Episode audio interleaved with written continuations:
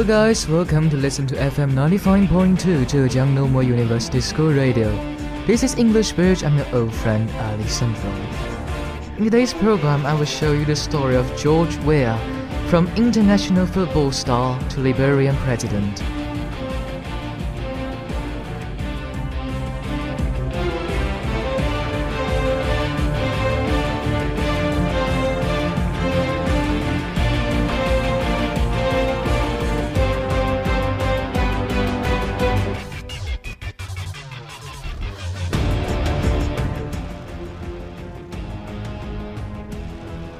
提到乔治维阿，人们首先想到的会是米兰名宿温格弟子，非洲唯一的世界足球先生。如今，他的头衔后将要再加上一个利比里亚总统。在今年举行的利比里亚大选中，昔日的黑珍珠大获全胜，成为人类历史上第一个当选总统的足球运动员。我们总是会调侃维阿是一个从 CCTV 五走到 CCTV 一的男人，拥有一个开挂一般的人生。但是呢？透过他光鲜的表面，我们也可以看到维阿走过的道路其实充满坎坷。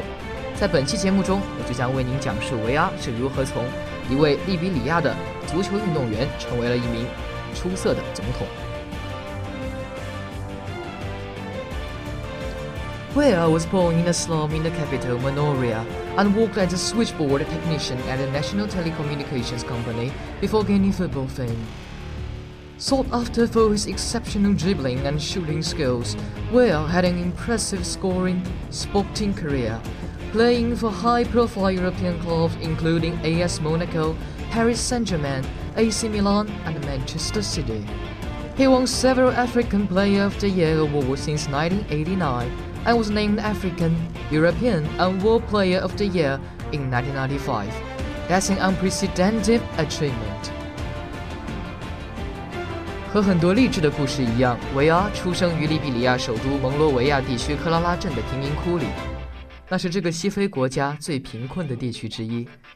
幼年维阿目睹着血腥暴力在自己的祖国上演，而他想要去改变命运。在他十四岁那年，小维阿的命运发生了改变。当某一天他和小伙伴在街头踢野球的时候，一位球探发现了他，从此。维阿正式开启了属于自己的足球之路。一九八八年，二十二岁的乔治·维阿背上行囊，踏上了征服欧罗巴的旅程。维阿的幸运是遇见了温格这一位伯乐，当时教授还在法甲劲旅摩纳哥，维阿则是利比里亚足坛的后起之秀，两人的相遇就这样自然而然地发生了。而当种族主义开始伤害维阿的时候，是温格站出来保护了他。日后在维阿的回忆中，他也会说到：“温格对我来说总是一个父亲的形象，把我当作亲生儿子来看待。”也正是温格的激励和栽培，让维阿得以在欧洲足坛站稳了脚跟。After playing the Liberian domestic league at the beginning of his successful career and winning several national honors, Weah moved to Europe in 1988, where he was signed by Wenger, the manager of Monaco at the time, who flew to Africa himself prior to the signing and whom Weah credits as an important influence on his career. During his time with Monaco, Weah won the African Footballer of the Year for the first time in 1989. This was his first major award and he took it back home for the entire country to celebrate. Weah also helped Monaco to reach the final of the European Cup Winners' Cup in 1992, scoring four goals in the nine cup appearances.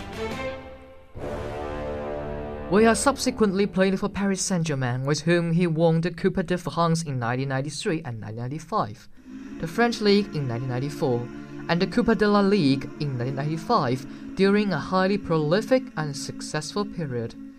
He also became the top scorer of the 1994 to 1995 UEFA Champions League, with seven goals after reaching the semi-finals with the club, one of which was a skillful individual wonder goal against Bayern Munich in the group stage.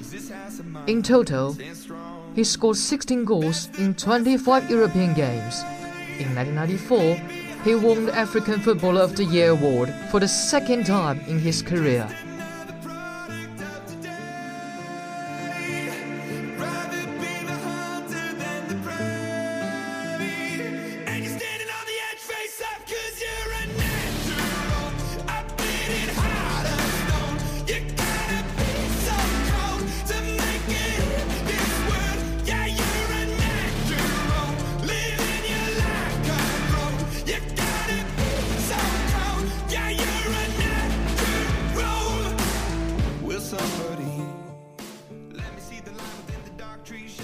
此时的维阿已经成为了足坛巨星，欧洲巨人 AC 米兰向他抛来了橄榄枝。每一个球员都渴望加盟豪门球队，尤其是当席卷欧洲、创造米兰王朝的红黑军团开启召唤模式的时候，维阿几乎没有办法选择拒绝。一九九五年的上半年，他和大巴黎在欧洲赛场闪光；一九九五年的下半年，他在米兰城成为了崭新的偶像。尤其是一九九六至一九九七赛季，面对维罗纳的那个千里走单骑。是被誉为只有马拉多纳和贝利才能完成的进球。除却实力，维阿也是幸运的，在非大赛年打得最好的两支球队阿贾克斯和尤文图斯阵中都没有像他这般一枝独秀的球员，于是他成为非洲历史上第一个，也是迄今为止唯一一个金球奖和世界足球先生。那一年，他也完成了三夺非洲足球先生的壮举。捧起金球奖之后，维阿立刻飞回了战火中的祖国利比里亚。身在千里之外，心中却无时不牵挂着故乡。他的举动也定义了足球的另一面，也为日后非洲球员普遍的爱国情怀树立起了一面旗帜。巅峰时期的维阿拥有着孩子般单纯的笑容，是整个非洲名望最高的球员，皮肤黝黑。身板强壮，加上机敏的反应和娴熟的脚下技术，宛如一只饥饿的猎犬。然而，纵观维阿的职业生涯，虽然俱乐部和个人荣誉加身无数，却又有着无法带领利比里亚足球走向世界的遗憾。二十年的时间里，他为国家队出场了六十次，打进二十二粒进球，几乎为国家队奉献了一切。二零零二年。利比里亚距离世界杯决赛圈只差一分，即便两次历史性的闯入非洲杯决赛圈，结局却都是铩羽而归。直解沙场为国死，何须马革裹尸还？韦阿为利比里亚足球抛洒了满腔热血，也终究没能换来光荣与梦想交织的结局。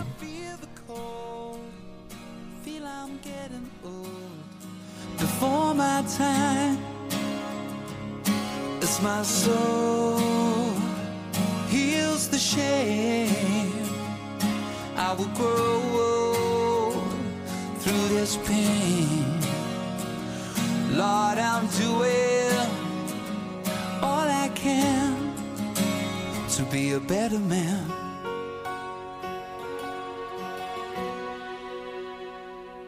On my conscience, cause it's not my fault.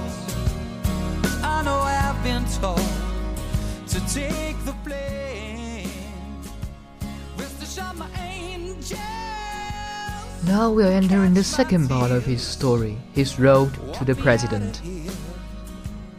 Recently, President George Weah plays friendly to Liberia against Nigeria aged 51.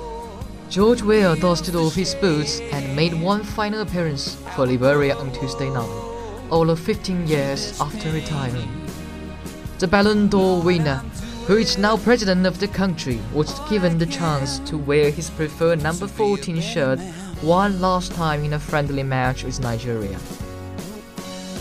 Although sporting a little extra weight than in his playing days, the 51 year old still showed some fleet footedness and managed 80 minutes before leaving the field to a standing ovation. A surprisingly strong Nigeria squad found themselves 2-0 up at half-time with Henry Onyekuru and Simeon Nwankwo scoring the goals. Liberia then pulled one back from the penalty spot in the 89th minute, but the result seemed unimportant as Weah wandered back onto the pitch after full time to suck the adulation one last time. Although a footballing legend in Liberia and indeed Africa, Weah is now the leader of his country after winning 60% of the popular vote in December's election last year. With the help of his political power, his former manager Arsene Wenger was invited to the country and inducted into Liberia's Order of Distinction as a Knight Grand Commander of the Human Order of African Redemption. The highest honor bestowed by the country for his services to African football. Wenger, who left Arsenal last year, spotted Weah's talent Wales Monaco manager all of 30 years ago and brought him the Principality in 1998. He would later move to PSG, where he would become the one and only African player to win the Ballon d'Or in 1995.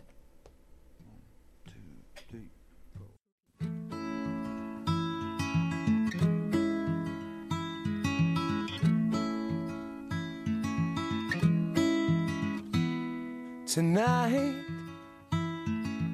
looking back on all this life it's Funny how the time goes by and how sometimes it slides away.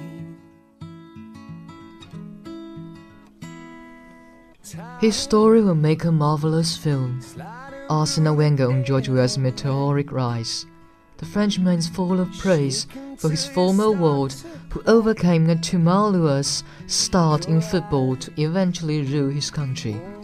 Arsene Wenger has described George Weah's story as a miracle that will make a marvelous film. The three-time African Footballer of the Year succeeded Ellen Johnson Sirleaf as the president of Liberia after his victory over opposition candidate Joseph Boakai at the polls in December 2017. And Wenger has disclosed how his friend Claude Le Roy, now head coach of Togo's national team, introduced him to the Liberia before signing him from Cameroonian side Tonnerre Yaoundé in 1988 to Monaco. Weah went on to score 66 goals across four seasons during his stay at the Stade Louis II and also won his maiden African Player of the Year in 1989, before joining an illustrious career in European top clubs. With his recent success in politics, Wenger opens up on the incredible transformation of the 51 year old who is still the only African to have won the FIFA World Player of the Year and Ballon d'Or awards till date. Basically, his whole life story is for me a miracle, Wenger told Arsenal player. This story started when a friend of mine came to visit me in Monaco. He was coaching Cameroon, and I asked him if he could find one player in Africa who could be a sub substitution for us, and told him to just look for a striker. We were only allowed two foreign players, and we already had Mark Hateley but we had grown inches. My friend said there's a guy and he's not that bad. So I called him every Monday and asked him how, how our player was doing. He said to me he's done well again. So I sent someone from our club to watch him play because at the time we had no media. He said he wasn't bad, so I said bring him back with you. I bought him, and at the start, he was absolutely disastrous. Even the players laughed, but he was ready for work. I saw things in him that were amazing, like his physical power, and despite his size, he was agile. He was heavy, so I made him lose weight and he worked every hard with me. Sometimes in one by one situations, we went on runs together and he became the player everybody knew afterwards. The transformation was absolutely unbelievable.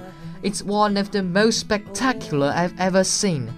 Many players said he was a conference player, with no disrespect to the conference league, but it's what people said. He became the best player in the world. On January 22, Weah was inaugurated as the 25th president of Liberia, and the Frenchman has praised his generosity and humanitarianism towards the people of his country even before his election triumph. He was also a shy person at the time, very apprehensive Europe, but also a generous person who cared about people, he continued.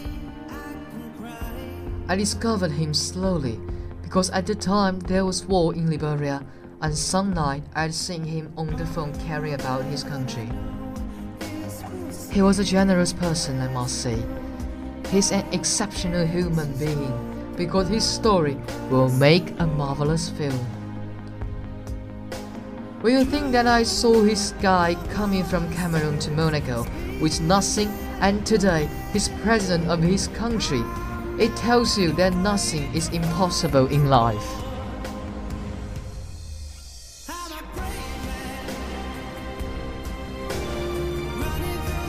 Duke King George. We are worked since then as Liberian Goodwill Ambassador to the United Nations. He also produced a popular song about Ebola in 2014 to raise awareness of the virus that killed more than 11,000 people across West Africa, of which 4,810 people died in Liberia alone. That same year, the father of three was elected senator of the western province of Montserrado, which includes the capital. Because we are converted from Christianity to Islam and later back to Christianity, he is seen as someone who can help overcome religious and social divides. Meanwhile, he also fight against corruption.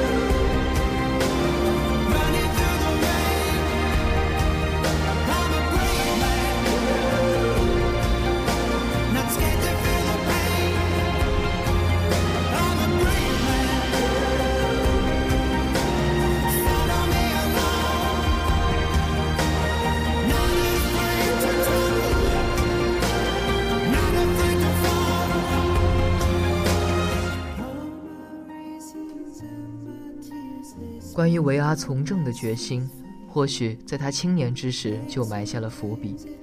少年的梦境里存在着挽狂澜于既倒的豪情壮志，尤其是在利比里亚这样的国度。可能很多听众朋友们并不了解利比里亚。位于西非的利比里亚，虽然国名有着自由、解放的意思，即 liberty，却长期处于战火纷飞和混乱的格局之中。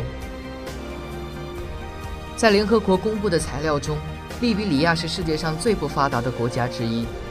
1989年，反政府武装发动内战，到1996年战争结束时，共造成15万人死亡，85万。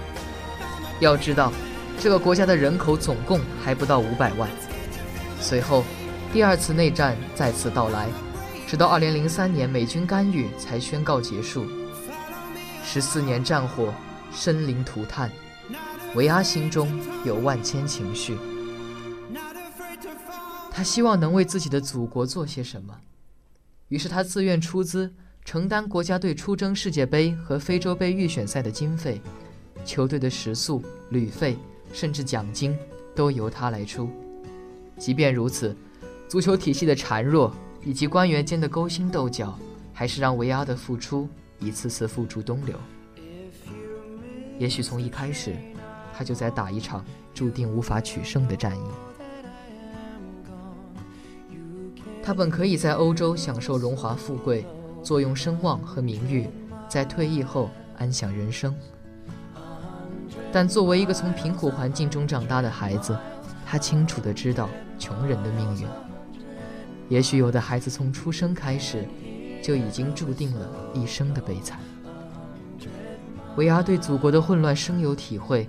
一九九六年，他曾向联合国发声，请求干预国家。利比里亚国内的军阀对此感到惶恐，于是下令摧毁了维阿在首都的房子，并迫害了他的两个堂亲。在利比里亚第二次内战之后的二零零四年，维阿决定参选总统。拥有成功的人生，却保留着谦恭的心态，作为利比里亚公认的民族英雄。履历又纯净的像一个拥有赤子之心的少年。于是，在2004年11月，维阿宣布竞选总统的那天，成千上万的群众走上大街狂欢，首都沸腾了。人们看到了前所未有的希望，高喊着：“我们的乔治王来了！不管他有没有文化，我们都要投给他一票。”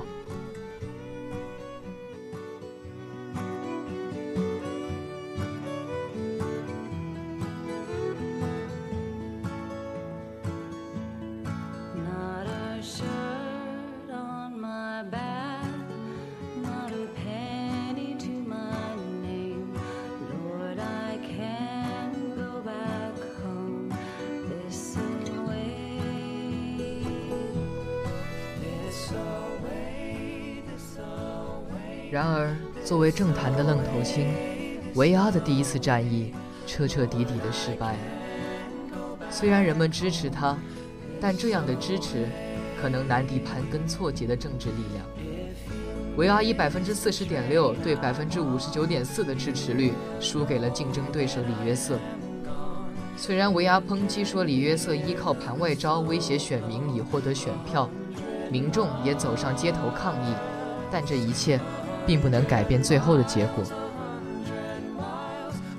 维阿意识到文化程度上的差距是他的致命短板，于是他知耻而后勇，在四十岁的年纪拿到了高中文凭，随后又去美国佛罗里达州的伍德瑞大学攻读经济学学位，并于2011年毕业。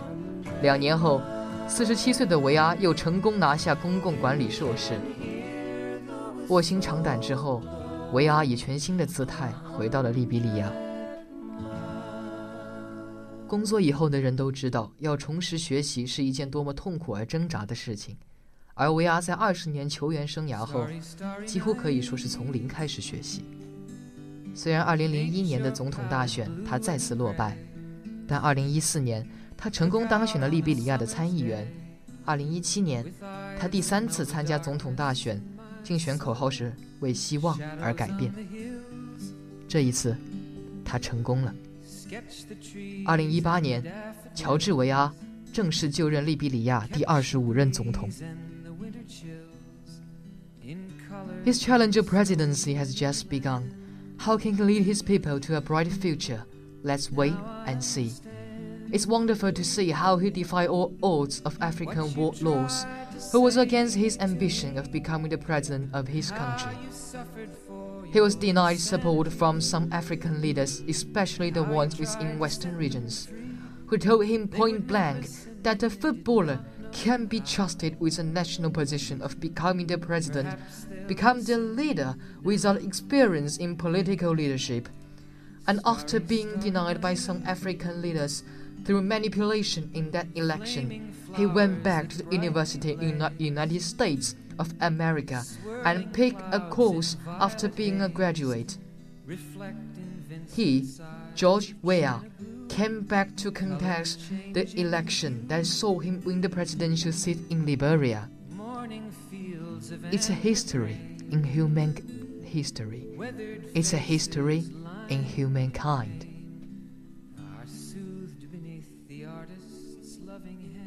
顺发于权母之中，傅乐举于板柱之间，交葛举于鱼言之中。管夷吾举于世，孙叔敖举于海，百里奚举于世。从贫民窟中走出的维阿，证明了什么是王侯将相，宁有种乎？事实上，维阿曾表示自己要远离政治，然而最后，他还是选择了为人民站了出来。维阿坦言，多年前，非洲杰出的政治家曼德拉曾告诉他，报效祖国最好的方式，就是登上总统的宝座，然后再为了自己的人民鞠躬尽瘁，死而后已。正是那次对话，改变了维阿的信念。我并不喜欢政治，但在千千万万同胞的呼唤下，我别无选择。